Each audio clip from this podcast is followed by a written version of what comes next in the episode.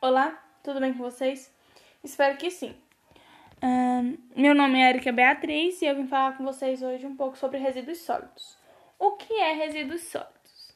Acho que é uma pergunta que a gente não se faz muito, né? Mas eu vou tentar falar para vocês hoje um pouco sobre o que é e como podemos fazer para minimizar a situação que acontece por conta disso. Resíduo sólido é todos aquele, aqueles materiais, aquelas substâncias e todos os bens que são descartados pela sociedade durante as suas atividades. Esses resíduos muitas vezes são jogados em lixos comuns, coisa que não devia acontecer porque a partir daí eles são levados para aterros sanitários ou para lixões a céu aberto. Os aterros sanitários, por receber uma grande quantidade de lixo, é, hoje em dia estão praticamente lotados. Aí, a partir daí, ao momento que lotar, será necessário que produza outro em outro lugar. Já os lixões a céu aberto, esses foram proibidos por lei, porque não faz nada bem para a saúde, né? É, por conta das toxinas que é soltado lá, pelo mau cheiro que não pode ser perto de casas, principalmente pelo mau cheiro, né? Que ali traz além de tra poder trazer vários bichos, ainda pode trazer várias doenças. E prejudica muito a saúde humana, como eu falei com outras palavras há pouco tempo, como também para o meio ambiente por conta do líquido que é soltado daquele lixo.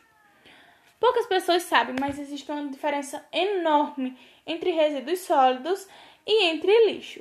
Resíduos sólidos é todo aquele material que a gente pode reutilizar, pode usar para outras coisas. É tudo isso. Já o lixo, a partir do momento que ele é lixo, ele é apenas isso. Um lixo que não serve para nada, não tem utilidade nenhuma. Esses resíduos deve, deveriam ser, deveriam não, devem ser descartados em locais específicos. Uhum. Para isso, é, foi criado um, um tipo de lixeira adequada para cada lixo. Vou falar um pouco para vocês sobre isso também. São lixeiras coloridas que são utilizadas para colocar lixos específicos. Vou falar para vocês o, o nome das quatro principais, das que são mais utilizadas. Essas lixeiras geralmente têm em escolas ou em alguns lugares públicos. As lixeiras mais utilizadas são as da cores, das cores azuis, amarelas, verdes e vermelhas. As lixeiras azuis, é, elas são utilizadas para papel, a amarela para metal, a vermelha para plástico e a verde para vidro. Eu não sei se eu falei na mesma sequência de antes, mas acho que deu para entender. A partir daí é onde começa a acontecer o processo de coleta. Coleta seletiva, não qualquer coleta onde ali vai ser dividido o lixo da forma certa e levado para o local certo de cada um. Você já parou para se perguntar como todos nós podemos ajudar a resolver isso, a minimizar essa situação? Se sim, parabéns. Isso é um bom começo para tudo. Se não, vou tentar te explicar mais ou menos por que, que nós deveríamos ajudar nisso. Tipo assim, se nós conseguirmos descartar o lixo da forma certa, estará ajudando o meio ambiente, não estaremos poluindo o ar, não estaremos é, trazendo risco para a sociedade de uma certa forma. Mas se descartarmos o lixo de uma forma errada, ele será levado para aterros sanitários ou para lixões que isso pode trazer um mal para a saúde de algumas pessoas, para o meio ambiente. Isso também traz muitas coisas que prejudicam, porque esses produtos nessas coisas são materiais que demoram muito a se acabar no interior. Como é que eu posso dizer? Eles demoram muito para acabarem. É o único termo que eu achei no momento para poder explicar isso. E muitas vezes a gente pega materiais que dava para ser reutilizado e acaba jogando fora, porque você pode pegar um balde que aconteceu alguma coisa de quebrar e fazer dali um um vaso.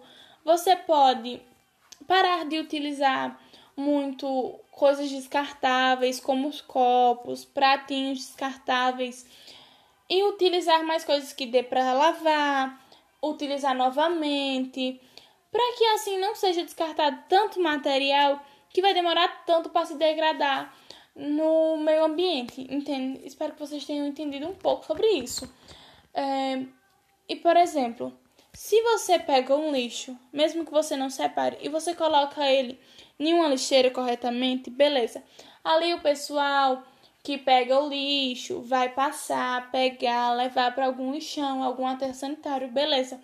Mas se você, por exemplo, colocar esse lixo no chão, no pé da calçada, e naquele dia o carro do lixo não passar, ali ia acontecer de chover.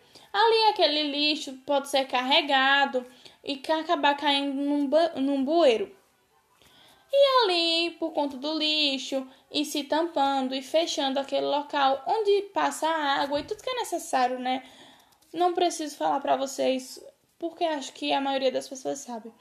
Então, isso pode vai prejudicar muito a todos nós, porque aí é onde pode acontecer de começar a entrar água na casa de algumas pessoas, entrar sujeira, trazer doença. Isso não é nada legal, né? Vamos combinar. Então, acho que se a gente usar um pouco da nossa consciência, dá sim para conseguir combater um pouco isso. Esse assunto é um assunto muito longo. Se eu fosse debater, falar sobre tudo, seria algo que demoraria bom tempo, né? Mas a gente não tem esse tempo todo. Então, eu tentei trazer para vocês de uma forma resumida, bem resumida, né? O que realmente é isso o que pode trazer de mal e o que a gente pode fazer para poder minimizar isso. Então eu espero que essas palavras que eu falei para vocês toquem vocês e vocês consigam perceber realmente o que está acontecendo, né? O que pode acontecer. Então, vamos todos colocar a mão na consciência e tentar se conscientizar um pouco do que devemos fazer ou da forma que devemos que agir.